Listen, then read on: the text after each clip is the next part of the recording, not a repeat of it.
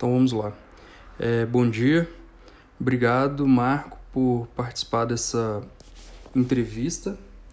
Primeiramente vou te apresentar. O Marco é formado em bacharel em tecnologia de laticínios. Ele tem mais de 20 anos de experiência na área de lácteos e eu convidei hoje para falar um pouco sobre a produção de queijo cremoso. Então, Marco, bem-vindo, obrigado e você poderia falar um pouco aí pra gente em resumo como que é o fluxograma de produção do queijo cremoso? Sim, Marcelo, obrigado pelo, pelo convite para falar sobre esse assunto, essa tecnologia que eu, eu gosto bastante. E o queijo cremoso ou cream cheese pode ser chamado dessas duas formas aqui no, no Brasil. É um queijo que foi criado no, nos Estados Unidos há aproximadamente 150 anos. Aqui no, no Brasil tem, tem certa relevância já com algumas marcas importantes e a produção do, do, do, do cream cheese começa aí com a matéria-prima principal que é o, o leite.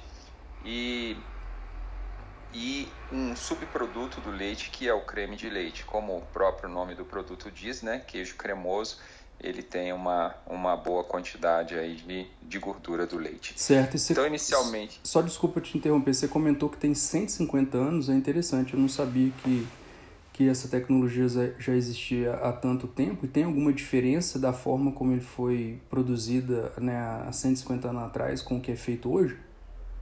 Na, com certeza. É, existem muitas diferenças aí, as tecnologias vão se, se aprimorando né, com o passar dos, do, do tempo. O cream cheese começou sendo, sendo produzido, é, misturando-se também é, o leite com, com creme, mas a dissoragem do produto era feita em pequenos sacos, tipo de voal. E dessa Sim. forma, então, que, que o produto então era é, concentrado, dissorado, mas com uma vida de prateleira extremamente curta, né? de menos de 20 dias. Então, ah, a, a, o uso de novas tecnologias que possibilitou hoje o, o, o, queijo cremoso a ter uma vida de prateleira tão, tão longa, né? com certo. processos muito mais, muito mais modernos. Hoje, qual é, que é o, a vida de prateleira do cream cheese? A vida de prateleira varia entre 4 e, 6 meses é, dos principais é, das principais empresas fabricantes. Legal. Mas falando sobre o processo de produção, então tudo começa aí com, com, com o leite, que é misturado então com, com creme.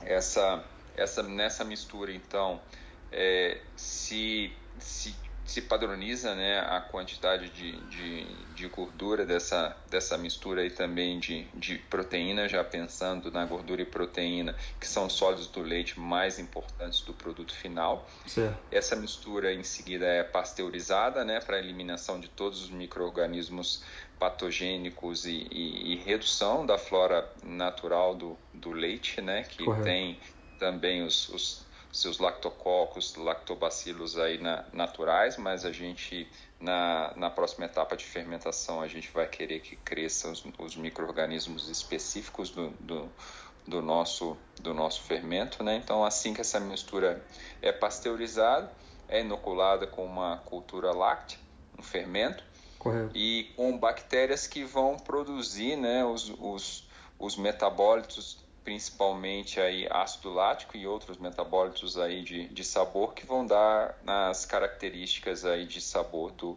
do produto.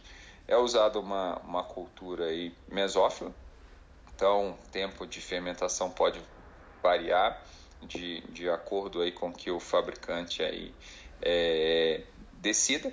Sim. E depois então de ter esse, esse fermentado, que nada mais é um vamos dizer, um iogurte natural, poderíamos fazer uma comparação aí com alto teor de, de gordura, né? Vai para a fase Sim. de concentração. Os processos de concentração, né, que é aquilo que você está você perguntou inicialmente mais mais usados é a centrífuga separadora de, de sólidos ou tecnologia de, de membranas. É, o processo de separação por centrífuga é mais, mais simples e mais comumente usado. Então essa mistura fermentada é passada por uma centrífuga separadora de sólidos que vai separar então os sólidos que nos, nos interessa ou concentrar, é, que é a gordura e, e, e proteína Correto. do soro. Né? E o é rendimento é do, do queijo, por exemplo, a gente conhece alguns produtos como o leite em pó, né, que 7 litros de leite em pó gera 1 kg de, do leite em pó no cream cheese, como que seria o rendimento? É, esse rendimento que você falou é do, é do leite em pó integral, né? O leite desnatado, é, por curiosidade, já trabalhei nessa tecnologia também, seria 11. É, o cream cheese, ele tem um, um rendimento maior comparado a, a, a, outros queijos, porque o teor de sólidos inicial é, dessa mistura é aumentado em virtude do do creme. Então dá em torno aí de 2,3 é, litros ou quilos aí dessa, dessa mistura para fazer um quilo de cream cheese. Ah, correto. Então esse rendimento aí é mais elevado em virtude disso. Mas lembrando que o creme é uma matéria-prima aí que tem aproximadamente 45% de sólidos e é bem mais caro que, que o leite. Com certeza. E Marco, é, entre as etapas de produção né, da tecnologia empregada, é, qual que é o, maior gargalo é, para vocês dentro da, da produção de cream cheese? A gente, dentro de uma linha de processo, né, a gente pode ter diferentes, diferentes gargalos, mas depende tudo do, do desenho da, da linha, né, em, em o fabricante estabelecer, né, é, qual é a quantidade de toneladas que ele quer produzir Correto. e construir uma, um, uma linha adequada aí a, essas capacidades, né? desde o recebimento das matérias-primas até o, o, invase aí do, do produto. Mas voltando ao fluxograma aí do, do processo, depois de feita essa concentração, né, e a gente tem então a, a chamada é, coalhada, né, que é o, o queijo sem outros ingredientes em pó, né? Que a gente adiciona comumente o sal, né, para dar sabor e podem ser utilizados também alguns aditivos, né? Por exemplo, algumas gomas que, que, que são que são aí aditivos que nos, nos ajudam durante a vida de prateleira, por exemplo, até a melhorar a espalhabilidade do produto, Correto. a diminuir o risco de cineres, até para dar um, essa vida de prateleira mais alta que não deixa de ser algo bom tanto para a indústria como para o consumidor. E o que, que seria e essa cineres, temos... Marco? Desculpa te interromper. Imagina, a cinérese é a separação aí do soro da massa do, do queijo. Ah, okay. Que a gente vê essa cinérese, por exemplo, nos queijos frescos, né?